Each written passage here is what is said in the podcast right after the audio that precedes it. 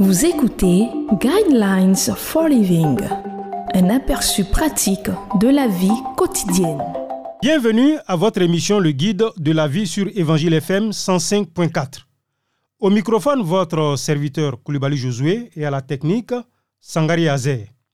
Le thème de la méditation de ce jour est la réalité du sexe.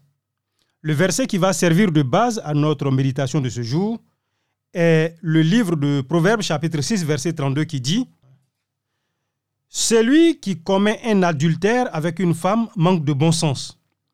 Il veut se détruire lui-même, celui qui agit de cette manière. Un jeune homme d'environ 25 ans s'assit confortablement dans son siège d'avion, se préparant à l'envol international. Il tient dans ses mains un magazine dont la couverture présente une jolie femme portant un bikini aux côtés d'un jeune homme en train de l'admirer. Le sous-titre est Du sexe sur la plage. L'arrière-plan glamour des tropiques rend l'image tellement belle, naturelle et spontanée, mais ce que le magazine, les médias et le message de ce monde ne vous disent pas est que la relation sexuelle n'est pas à prendre à la légère, elle n'est pas libre et elle n'est certainement pas sans conséquence que vous soyez marié ou célibataire. Pour un couple attaché au mariage, il s'agit d'une célébration d'amour sacré et magnifique telle que Dieu l'a instaurée il y a bien longtemps. Mais en dehors du mariage, la relation sexuelle a des ramifications qui sont souvent ignorées, en particulier celle des affres de la passion. Alors qu'en est-il réellement?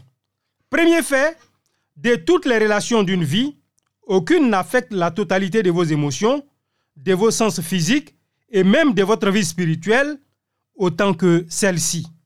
Deuxième fait, les médias ont tellement banalisé le problème qu'on pourrait presque penser qu'une relation avec quelqu'un d'autre que votre mari ou votre femme est la normale. Troisième fait, rien ne contribue plus au divorce que l'infidélité. La réalité est qu'il n'y a rien qui démolisse autant une relation cimentée par l'engagement et la pureté et célébrée publiquement en mariage que l'adultère. Dans la majeure partie des cas, l'infidélité détruit le mariage. Quatrième fait, malgré la difficulté que pose l'infidélité dans une relation, le pardon et la guérison sont possibles. Bien que l'infidélité entraîne généralement un divorce, le mariage peut être sauvé. C'est difficile? Oui. C'est impossible? Non. Si la repentance est sincère et si les deux époux souhaitent que le mariage continue, il y a de l'espoir. Le sexe dans le cadre du mariage est sacré et magnifique. Il n'est toutefois pas à prendre à la légère, elle n'est pas libre et elle n'est certainement pas sans conséquence. Je vous conseille de lire le livre de Proverbes, chapitre 6, verset 20 à 35.